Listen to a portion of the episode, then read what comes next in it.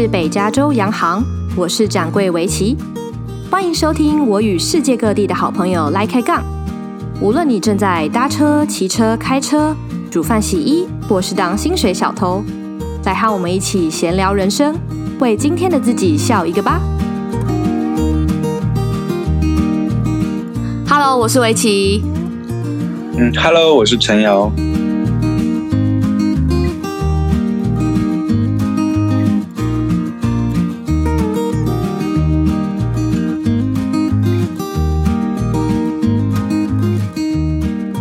及陈瑶带我们进入 Burning Man 火人祭的世界。到底什么是火人祭呢？要怎么参加？还有火人祭的十原则等等。那下一集呢？陈瑶会分享他自己参加过后的个人体悟，像是 Burning Man 为什么像邪教？Burning Man 是有钱人限定的狂欢 Party 吗？还有对他来说，Burning Man 怎么样刷新他对人类历史文明发展的想法？嗯，那就来听听他怎么说喽。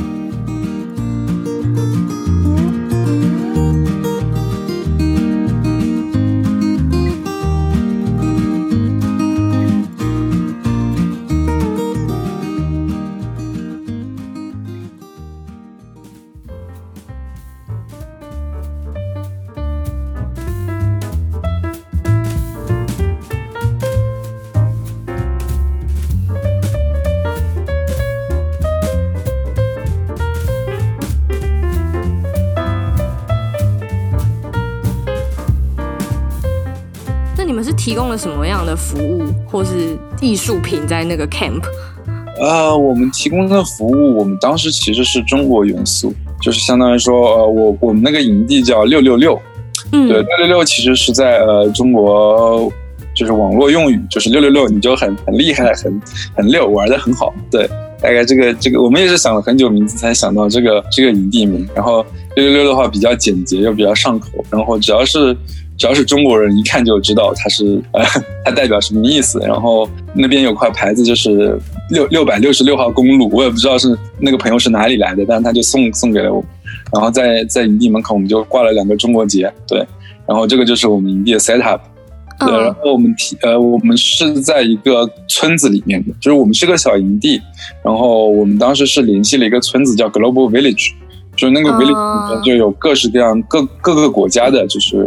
呃，营地，它的它的一个主主要内核应该就是就是全球营嘛，就是各种各种文化就是在里面。所以说我们在那个 Global Village 里面，那个营地有我们隔壁是北欧的营地跟俄罗斯的营地，对，然后北欧的营地就比较大，他们就两个上百人的营地，他们搭了很多装置和很很 fancy 的盆子，然后包括他们还有一个桑拿房，现场搭了个桑拿房，对，特别屌。对，然后嗯，我们自己提供 service 的话，我们当时是我们送扇子，在扇子上写书法，对，一开始是这么规划的，嗯，对，对，然后呢，到后来就会发现，就一个是扇子不够了，另外一个是老外书法实在是写的不能看，对，然后教教教教太花时间，然后我们后来就有很多那个毛笔跟墨汁嘛，在扇子不够了，嗯，我们后来就灵机一动。想哎，你们老外不是特别喜欢这种中国的文字的刺青吗？嗯，对，那好，那你们就过来，就是告诉我一个你们特别想做一个 tattoo 的，就是字，然后我们就把它翻译成中文写在上面，然后写在上面之后，你拍照留留念下来，那你这个 tattoo 是一个 temporary 的 tattoo，但是你拍照留念下来，你以后真想去做刺青的话，也可以用上，对，然后同时就是它是个临时的。此情你可能过个一两天就没有了，所以就，哎，这个 idea 不错，而且特别有意思。就我们当时就，嗯，他们会告诉一些重要的词，然后当你把它翻译成中文的时候，就会有一种文化的碰撞，很难，很难翻。对，就是就是很难翻，但也很有意思。你需要推敲。能举个例子吗？嗯，举个例子的话，就比如说，嗯，二零一九年的主题叫做 Metamorphosis。Metamorphosis 就是一个嗯，化蛹成蝶，或者就是生物课本上叫变态发育，对，但是大概大概就是，就是你的形态从一个幼虫幼虫变成了个一个蝶，你整个人就是蜕变，就是你可以有很多种翻译，叫呃化蛹成蝶，叫蜕变，叫破茧重生这种这种感觉，然后或者叫涅槃，对，然后我们当时就选了“涅槃”这个词，对，嗯，就是凤凤凰涅槃、浴火重生的这个感觉。然后、哦、很酷哎，翻得很好哎，涅槃。然后我们就把“涅槃”这个词就写在了就是那个人的手臂上。对，然后还有比较有趣的故事，比如说有人想要来翻一个叫“我要我要弄一个 dragon”，然后我们就写了个大大的繁体龙字在他的后背。嗯、然后还有就有一个小哥他过来说啊，我写了一本书，明显就是大麻科嗨手写之后写下的，就是那种那种书。然后那个那个书叫叫 The Silent Blue Blossom，就是安静的绽放。所以我们就、嗯、就在他手臂上写了“安静的绽放”，然后让他跟他那本书合了个影。对，然后就就特别有意思。还有过来，比如说搞笑的，比如说他说个大叔跟他的女朋友过来，他说我要写个 Sugar Daddy，然后我们就说哎 Sugar Daddy 是写什么？怎么翻啊？对，我们就写了个干爹。对，是干爹没错。对，然后我们就在手边写的干爹，所以我我这些就都放在了我的 Instagram 上。对，然后呃有这样一个 post。对，还有一个很有意思的就嗯。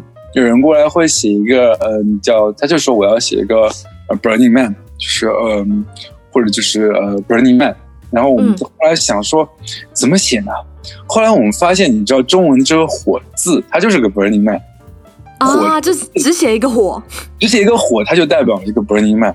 所以说就是就是就很有意思。当时就是其实这是一种艺术在创作，但其实就是你生活中，哎，你想到了一个点子，然后突然间就有人来过你。来跟你交流之后，哎，你就有灵感了。然后我会发现，中文这个“火”字其实就是 Burning Man 的 logo，这个一这这个真的是一模一样。对，是象象形字呢。对对对，是象形字，对，特别好玩。它就是个火人嘛，对，它火字带着火人，两两个两个意涵在里面。对，酷哦！我是看到，如果是台湾这边的话，好像是一五年的时候，他们去盖了一个莲花妈祖庙。对对对，是的。还有一个，然后最后把它烧掉了，好像是的，对，有有听 Peggy 说过，对，嗯，Peggy 就是一个去了十年火人节的，嗯、呃，台湾小姐姐。我觉得你日后如果想的话，哦、你可以找他录更多期火人节节目，他有好多故事可以讲。对，然后如果说就是，而且对他，他也是就是帮忙组织 Turtle Burn 的一员。对，还有还有做过造过一个佛手的花车，我在二零一八年的时候见过。好像是妈祖什么之类的，对，然后应该是同一个营地。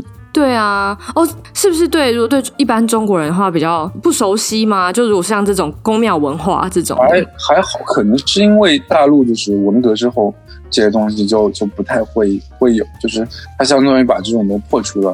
但在东南沿海，比如福建、广东的话，妈祖这个东西还是一个呃比较比较多的吧。就我知道，比如说澳门会有那种妈祖的。庙啊什么的，有有去看过，对。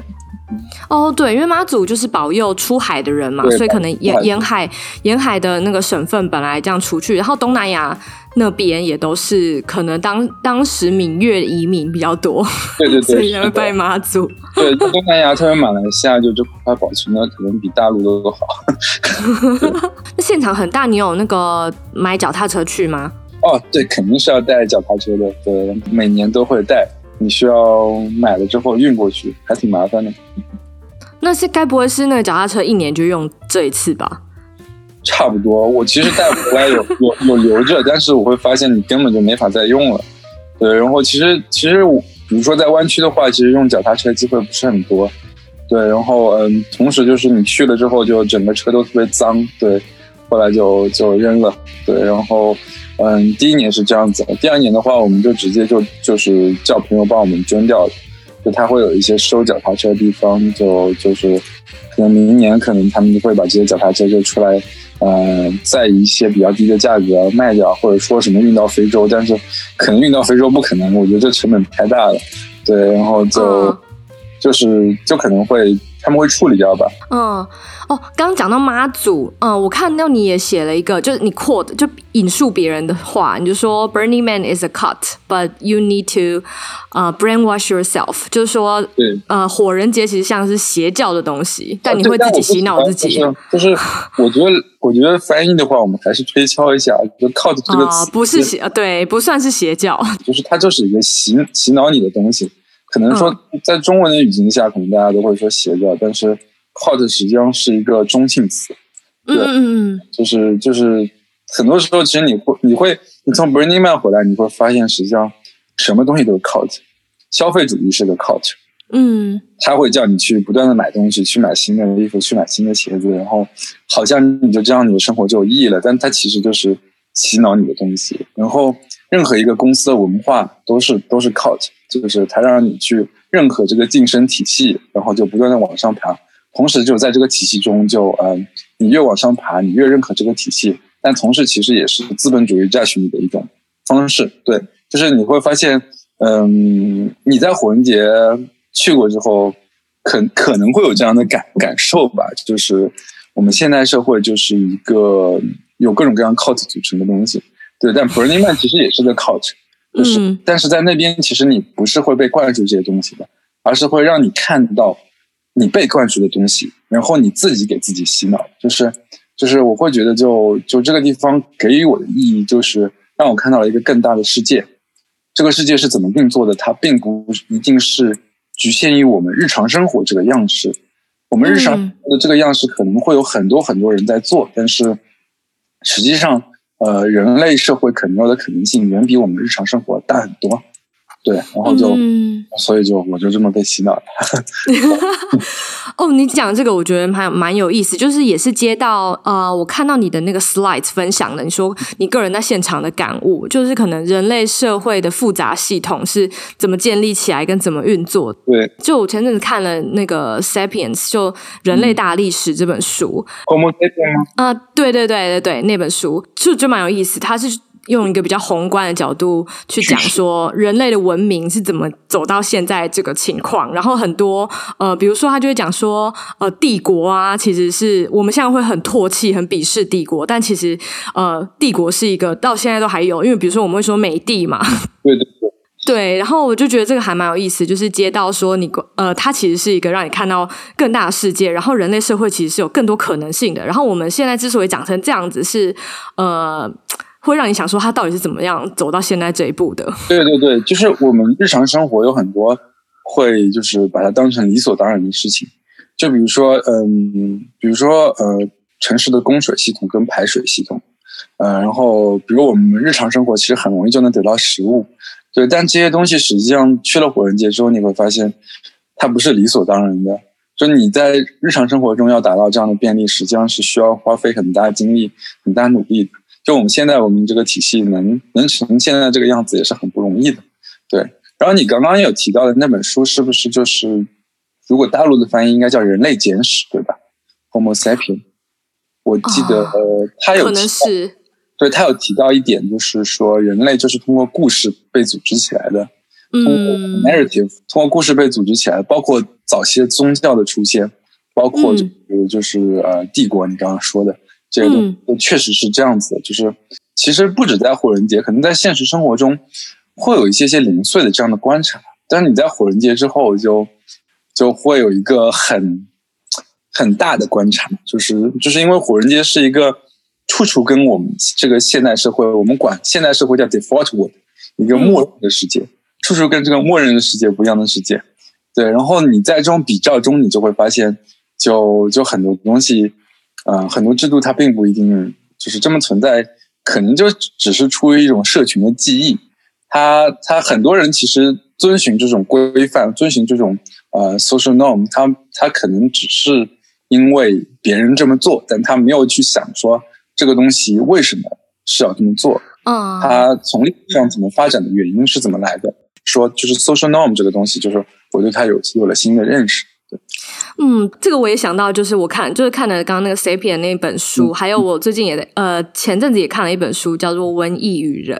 那它里面也是讲到说，呃，因为你讲到文明，你就一定会讲到呃，在英国发生的就是工业革命啊、嗯、那一些的。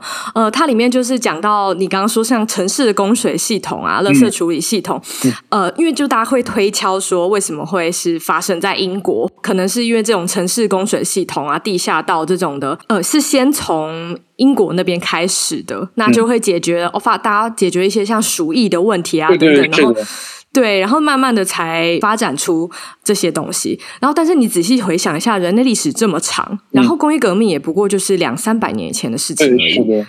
对，就就想说，哦，人类居然可以，就我怎么办法走到这个文明，就还还蛮有趣的。对对对。然后我还另外想到一个东西，就最近我看到一个很有趣的新闻，他就说那个 Oreo。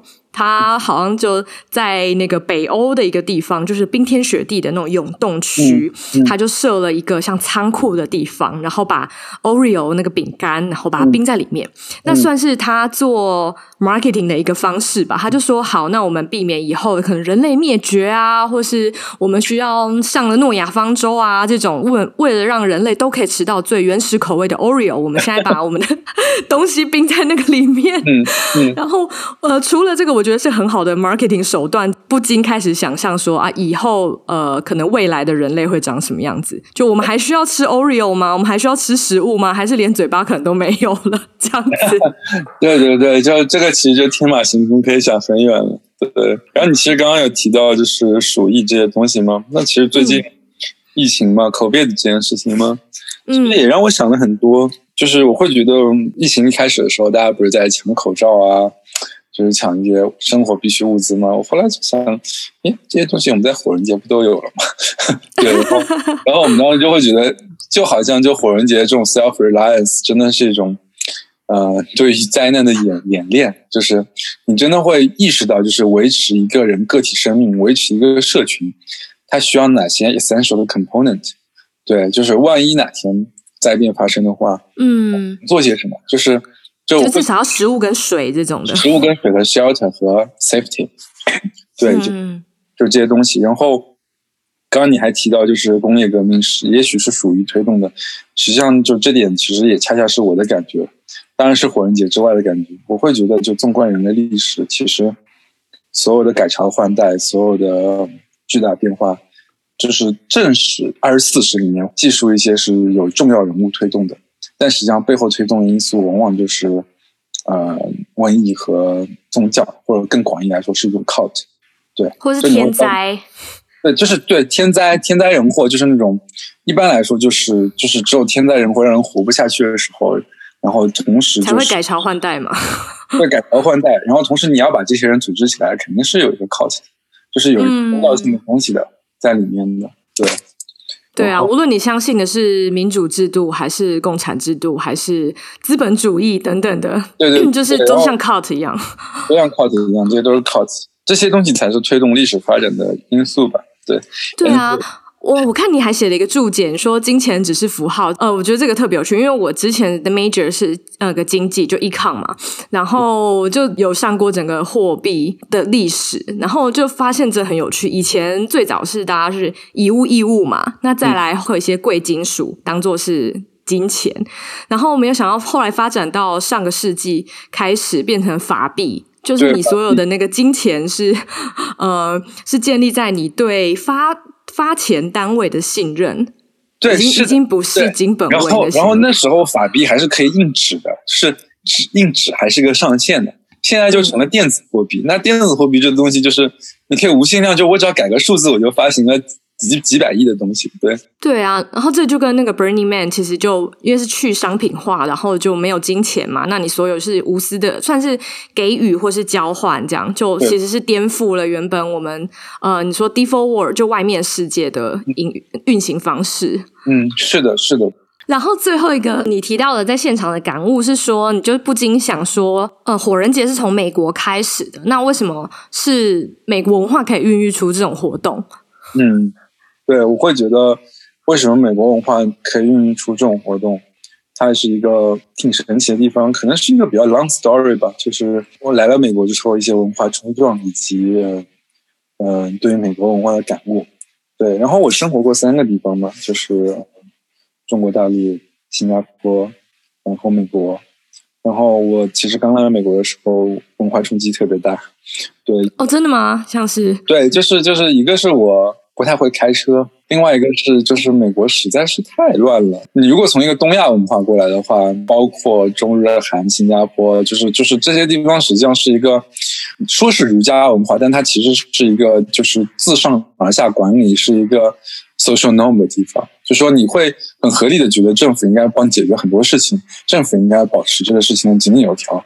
这个这个这一点在在就是新加坡特别明显，因为新加坡就是一个完全理理想国的地方，就是 Plato 的理想国。嗯，人民各司其职，从小就是感觉他的他的考试的风流比中国更更厉害。就说呃，你做什么职业，去什么学校，基本上就是能确定好的。然后整个社会的话是一个精英制治国啊。当然，其实新加坡特别小，所以说这个国也比较小嘛。对，然后呃，整个社会运作的像是一个很高效的现代企业。对。然后它的税收很低，但福利很好，福利不错，不能说很好，但福利不错，并且政府运作超级高效。嗯，就你在那边任何办事情如沐春风，我就觉得在新加坡感觉就是什么事情都可以网站上办，它整个系统都协调的很好。然后你新加坡入境的话，你就是它很早就电子化了。我作为一个外国人，我只要拿了学生签证，我就指纹刷进去就可以了，我都不用 handle 这种就去海关盖章什么。对，我就。我就特别 appreciate 新加坡这一点，对，然后但来美国之后就发现，我天呐，这边真的是就是很原始吗？就是它是一种自下而上的组织，所以说每个地方都有每个地方的规范，每个地方都有每个地方准则，而且它的很多部门其实是权责不明确的。有时候就是法律条文在那边之后，具体执行是怎么样子，是其实也是不一样的。然后整个社会就充满了一种，就是你会觉得是无序吧。这有这的做事办事方法，那有那的办事方法。很多系统，比如说就缴费系统，或者说是呃罚款系统，对这些东西就都特别特别的原始。有的还只能寄支票。你在东亚社会里面习得的一些思维方式，在这就你会发现，就根本就就不能这么考虑。就是你这么考虑了，实际上就呃变得有点点怎么说，就就真的不能适应，就是当地的一种自由散漫的行为方式，包括呃包括就公共系统，包括呃包括日常生活的一些东西。对，然后，嗯，来美国之后，就后来后来慢慢适应了嘛，就也会就是会了可以开车了，然后就各种玩，然后去发现，呃，很多地方私有领地你不能去，但你还可以可以翻墙过去，对不对？就很多东西的界限，就很多东西社会规则的界限，它并没有一个强力的 law enforcement，而且很多规则其实它只是反映一些个人的偏好。就是你你你去 follow 或者不 follow，其实你只要不被抓住，实际上你会会发现美国这边就包括对于药物的使用、对于教育的概念这些东西，实际上它都是野蛮生长的。然后你就回顾美国这个历史，其实就是从从建国开始，它就是一个从最基本单元的社群开始建立起来的一个国家。就说我们这边呃基本的单位叫小区，小区有一个东西叫 HOA。对，它有个 HOA 的宪法，然后 HOA 很多 HOA 就组成了一个 city，啊、组成一个 city 之后，这个 city 就有它的一个提供一些基本的设施，比如说消防局跟警察。然后 city 上面是 county，county 在上面是是 state，state 在上面是 United States。对，就是虽然说这个形式有点像，就是就是中国的什么省市县镇村这种区别，但是其实它是完全两套逻辑，就是美国这边真。自下而上的一个东西，而中国就是自上而下的。然后我就觉得我很多在在国内的思路，就是中国习得的思路，这种就一种条条框框会把自己限制住的。嗯，但在美国你会发现就，就就说只有一些原则性或者法律性的东西，但是其实你想怎么搞，没有太多条条框框。嗯，对。那我们回到火人节的讲述，为什么会有这些感悟的？你会发现，就火人节真的是一个人类想象力无限爆炸的地方，就说。我当时在 Plaza 上看到那些艺术品，我觉得我的一个感觉就是致敬人类的想象力。对，就是说你会你会看到他们改装的各种车、嗯、各种 DIY 的东西、搭出来的建筑、各种 Mad Max 沙漠风格、原始的东西，这些东西真的是在一种没有太多规范规定的情况下才可能发展出来的。就是一个社会如果有了就是很细致的规范，嗯，什么。之后，其实这些这些创造力就会被扼杀。嗯，那这些东西其实在中国文化、在华人文化、儒家文化、圈文化相对来说就就限制会更大一些。就你不敢这么野的玩儿，即使有这么野的玩的人，嗯，你要把这些东西聚起来，可能他在刚开始的时候就会因为各种秩序的原因被扼杀掉。嗯，对。哦，你讲到这个，我还蛮我想要补充一下。我很喜欢你刚刚讲的那个观察，是说像美国啊，它是一个由下而上的文化。嗯、然后你说像是儒家文化什么，因为像台湾这边，就是最近、嗯、呃都开始有一些算是反思吗？不是最近才开始，但会有一些反思。我们都会说我们是巨婴国。嗯就是一个大宝宝，就是什么什么东西，我们都想要有一个权威的人帮我们管，嗯，然后没事就要骂政府，嗯、就就说，哎，这个你怎么没怎么没做好啊？像这一次防疫嘛，嗯、然后其实台湾管边界管的非常严格，嗯、呃，虽然说真的是没什么案例，但是基本上不太可能在其他国家可以实施这样的制度，然后也是很多反思说，像这种儒家文化，基本上，呃，就是为了统治者方便而产生的嘛。嗯就 像如果回到最早的那时候，呃，百家争鸣的时候，嗯、呃，最后为什么儒家会胜出？那可能也是有权势的人。那我们决定要捧儒家文化，就是这样比较好控制人民啊。对啊，对，所以就是对，确实，但我会觉得就，就这这些事情当然不足台湾有了。就是相对来说，台湾和大陆其实大家文化上也是有相同的。其实骂政府这事儿，就我也经常干。然后，然后就确实确实确实觉得中国政府管的很多，但。呃，有时候也会理解吧，就是在一些大的危机情况下，实际上就我会觉得挺挺心寒的。但是有时候为了一个大的系统的优化，他们会做一些决策，会会会符符合大多数利益的决策吧。我是我是这么觉得。嗯，总总之就是啊，回到那个美，我们为什么讲到这？讲到那个美国文化为什么能够孕育出这个活动？对对对，呃，就是比较由下而上，然后比较个人主义吧，所以对比较个人对，对，所以也是比较。除了这个环境可以提供之外，那个人的主义之下，你的思想上面啊，想象力都可以比较自由无边界。对对对，比较比较自由无边界，而且就嗯，就是相对来说还是比较有契约精神的。大家就是整个公民社会比较成熟。嗯，就我会觉得就，就其实火人节在国内也有一些其他的活动，但呃，变得特别商业化，就是就是也不是官方认可的一些活动。对。嗯，对，然后还有一个思考，实际上就是，呃，其实火人节曾经快要死掉过，但是在一九九六年的时候发生一些重大的事故，就有人就死了。对，然后就九七年的时候，呃，相当于联邦政府就没有批下来，就是没有说你可以在这块黑石沙漠上用这个用这块地，然后在呃，所以九七年的火人节，他们是在一块私人领地叫 Fly Ranch，就是在。在火人节黑石沙漠西北边的高原上，对他们有这么一片地。然后九八年的时候，后来恢复了，他们就搞出了很多措施跟制度，包括我觉得十原则也是慢慢这么确立的。对，我会觉得就八万人的这个活动，实际上你能保持这样一个秩序，它有很多智慧和经验教训在里面。所以说，它也是反映在十原则以及他们很多的 protocol 里面的。然后要有这样的活动，实际上就必须要有 boundary。所以火人节不是一个没有 boundary 的活动，相反，它是一个 boundary，就是呃自主约束自己的。对对对，它很有 boundary 的一个活动，但它同时就不会限制，嗯，在它原则之内的一些表达。对，我觉得就能到八万人这个体量的，嗯、它就它就是一个巨大的复杂系统。哦、对，就是。所所以你其实也可以说，它有自。就因为有那个十个原则，其实就是火人节有自己的 social norms，只是跟外界外面。对，你说的很对，对，这个就是火人节的 social norm，这个十个原则。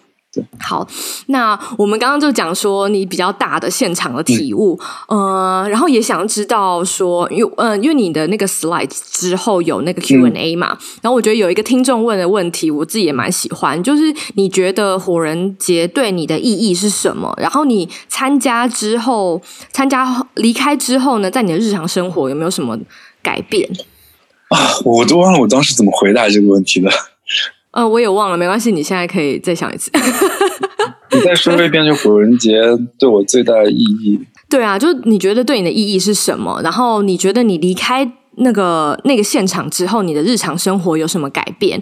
我觉得从你刚刚前面的分享，就其中一个可能是你以前不会去注意说，我们现实的生活，呃，我们的人类的文明走到现在是一个很不容易的事情，你可能从来没有意识到。然后，但是参加过火人节之后，你才发现，哦，其实我们是有这些 social norms，然后很难走到现在这这样。那还有没有其他对你的意义？就比如说，你突然间觉得思想更自由开放啊，然后更 open minded 啊，就是，或是变得更爱交朋友这样。嗯，我本来就挺爱交朋友的，对，然后、呃、会对我来说最有意义的一个是意义，一个是改变，对吧？对对对，就是两个就其实刚刚有有提到过一些，就是对我比较大的意义，应该是嗯，我我发现就就有些事情是你是可以去做的，而不是只是去想。就是，就是说，这些社群，这些呃有意义的事情，它是可以通过呃你个人努力去实现的，并且说很多权威的东西，它是可以被打破的。我觉得比较大的改变，实际上就是我其实想把里面看到的一些东西、体悟到的一些东西去活出来，对，活到我的生活中。然后，其实我。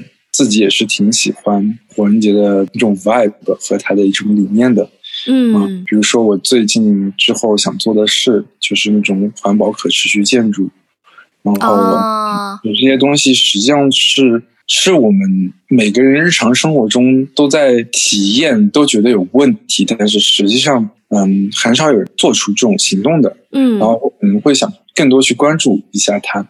然后我也不会说立刻去行动，但是做一个 PhD，你首先得做 literature literature research 吧，literature review 吧，对，你你就会去把你的注意力投放在这块，去去看一下现在有哪些东西，有哪些社群，嗯，有没有什么东西是就是你可以去参与进去的，嗯，如果没有的话，那在天时地利人和的情况下，你是不是可以去去拉起一帮人去去做这些事情？嗯、呃，去做这些事情，可能并不是出于一个金钱的动机，而是出于一个共同的愿远景，一个共识。嗯，对，我会去想做这些东西。从火人节里面，我会学到很多这块社群，呃，是怎么组织起来的，人更核心的需要是什么，啊、呃，这这些这些问题吧。嗯嗯哦，你刚刚讲说你开始对那个永续建筑 sustainability 比较有兴趣，然后嗯、呃，如果你如果你之后有空可以再听听看我其他的那个就我 podcast 前面那一季呢有两集，它是在讲 sustainability，、嗯、就因为我有两个朋友他们在荷兰现在从事的是这方面的工作，嗯、然后我觉得还蛮有蛮有意思的，就是变你会看到说这些东西怎么落地。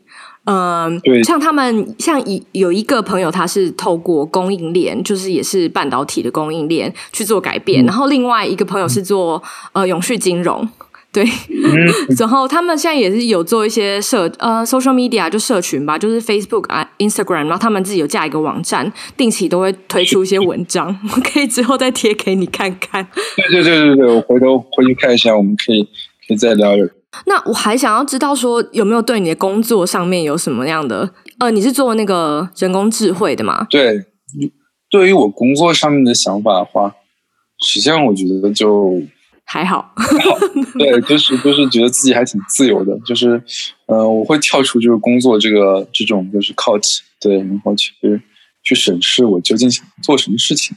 但其实工作我其实还挺 appreciate 我的工作，对，它给了我足够的。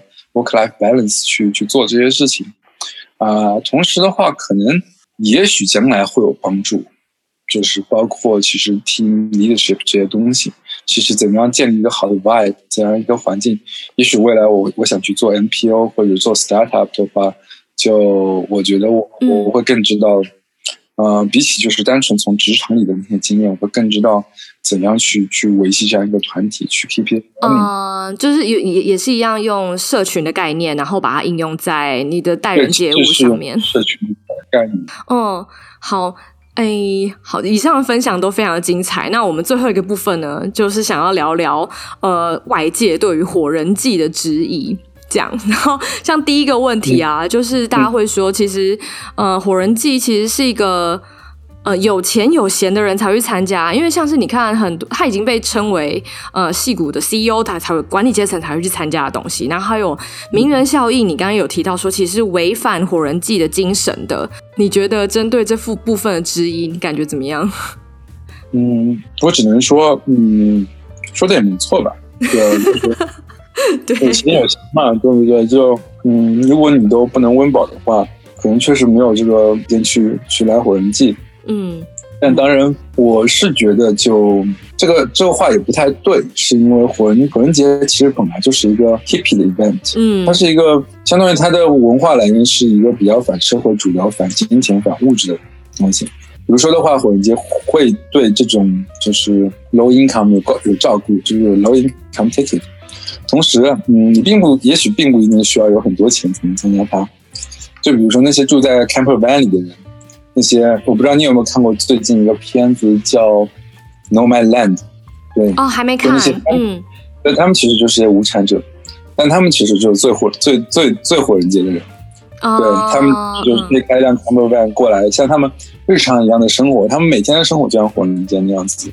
他们可以过来，然后有一张低收入的票，或者甚至不需要集收入票，因为这些人就是在火人节的那个 community 里面，他们他本来就过着过着这样的生活。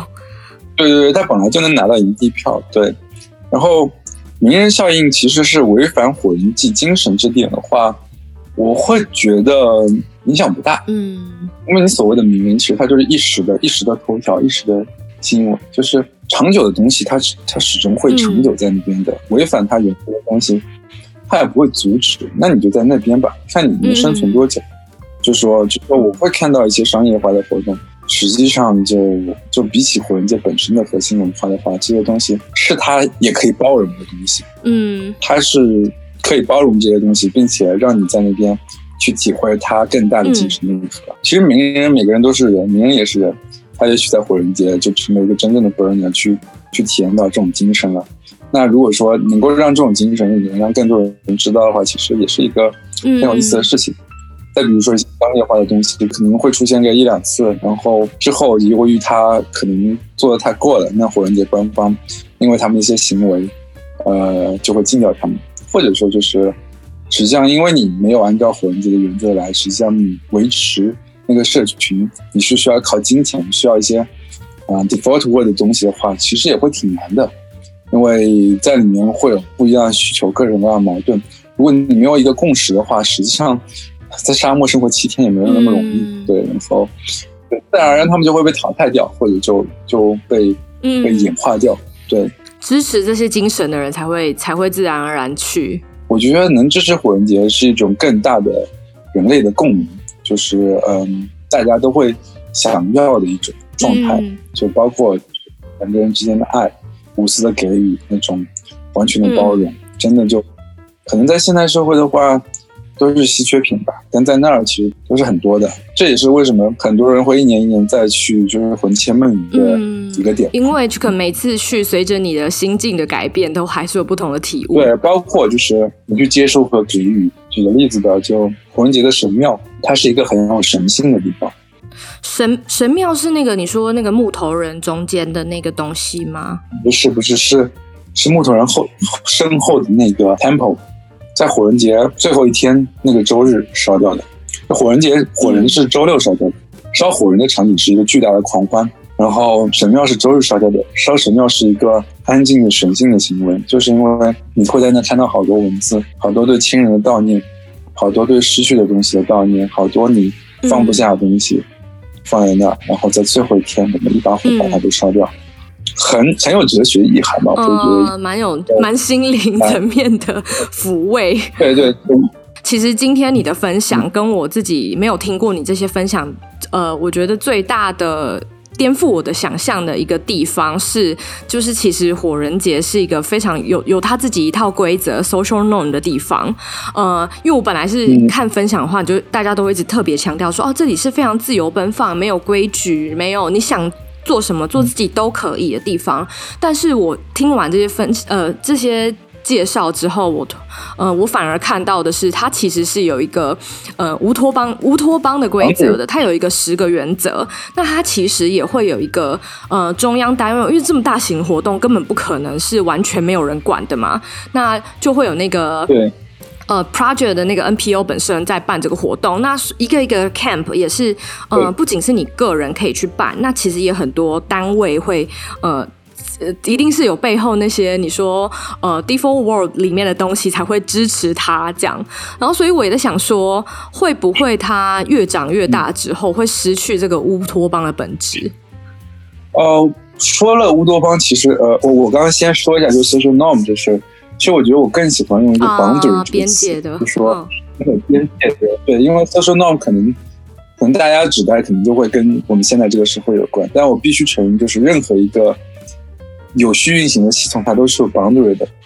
没有 boundary 就会就会无限的就会进入一个就是无序的运转，嗯、最后就消死。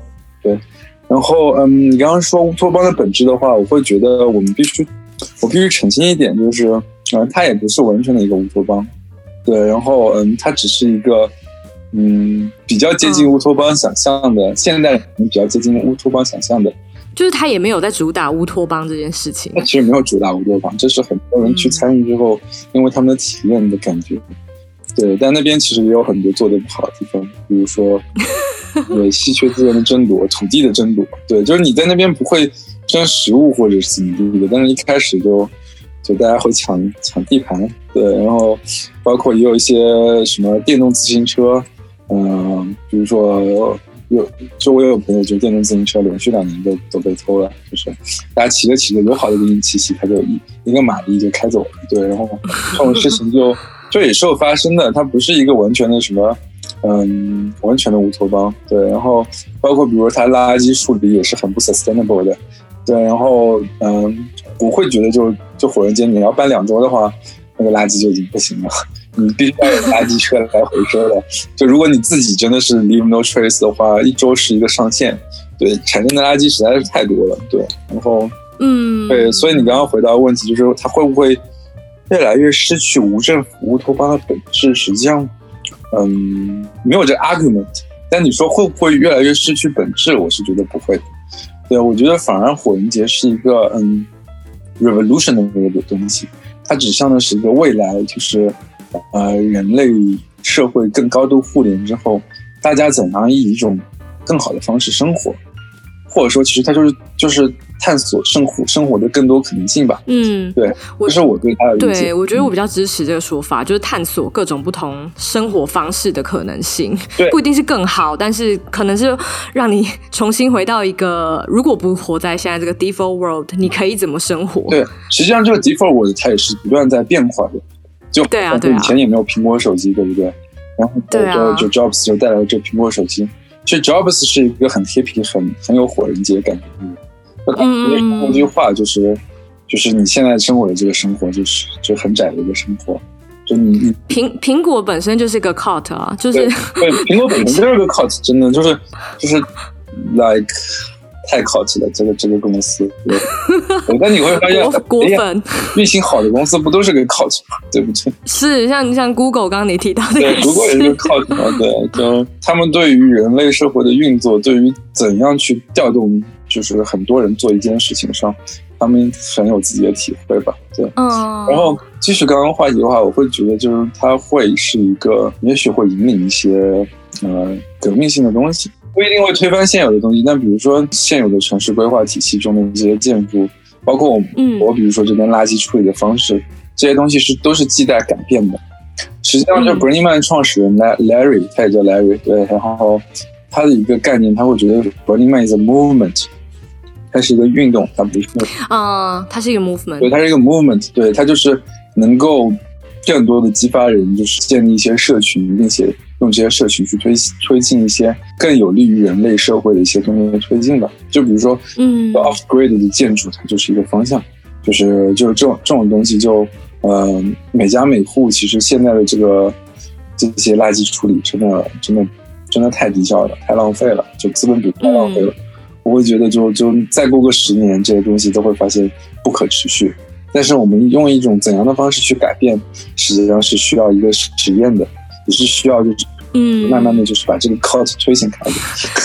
真的 好，我觉得这个是个蛮好的总结。好，我们今天时间也差不多了，因为哦，真的是聊了非常久，本来想要聊一个半小时，但现在已经快要两个小时了。差不多。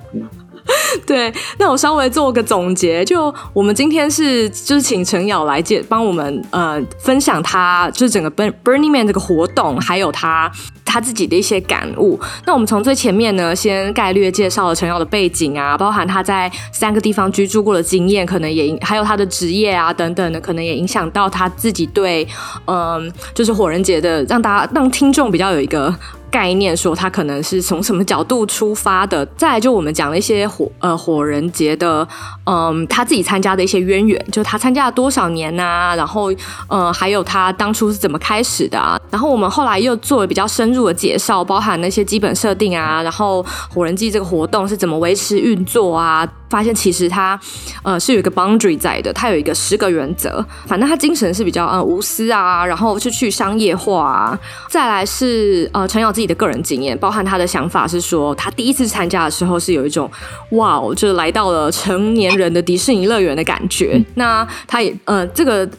除了本身那个营地里面可能会有很多行为艺术这个城市之外，呃，是一个快闪城市，是一个自己本身也是一个行为艺术，嗯，然后就提到说，其实是一个 cut，就是有点像是一个信仰了。就如果你没有真的去参加过呢，可能呃你比比较难得的真的得到呃在里面的感想。然后其实这也是一个你要自己洗脑自己的过程。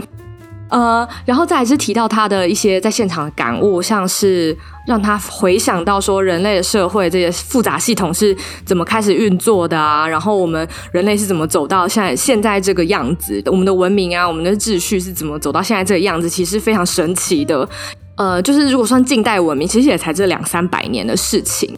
除此之外呢，也会开始想到一些，回到说火人节的精神对他来说的意义是让你重重新去思考你的生活是可以怎怎么样的方式，就是除了现在这个 default world 之外，就会有一些想象，就是人不一定是要照现在这个样子活的，你可能是会有新的社群啊，然后新的概念，像是火人火人祭的这个这个十个原则啊，跟他的 boundary 这样，然后最后呢，他也帮我们回应了一些火人节的质疑，就是这是不是一个有钱有闲的人才会参参加的啊，然后名人效应会不会影响呃违反这个火人节的精神啊？还有说会不会越长越大，其实失去了火人节的本质等等的。嗯，好，这是大概是我们今天的总结。嗯，陈瑶还有没有什么想要补充的地方？啊，我觉得你总结超级好。我我最会做的就是总结而已。嗯，好，好棒，我觉得就嗯，就我觉得，like 你的准备也特别 structured，而且整个 flow 就就控制的很好。嗯，谢谢你。是我需要学习的地方。对我，我就是一个聊起天来飞到不知道哪里去的人。不不不，其实你蛮 structure，我觉得是因为我这个 structure 完全是参考你的那个简报。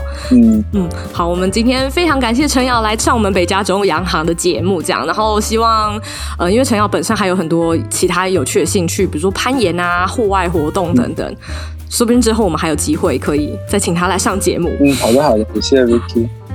好哦，那就先这样喽。我们来跟听众说个拜拜。好，大家拜拜，拜拜。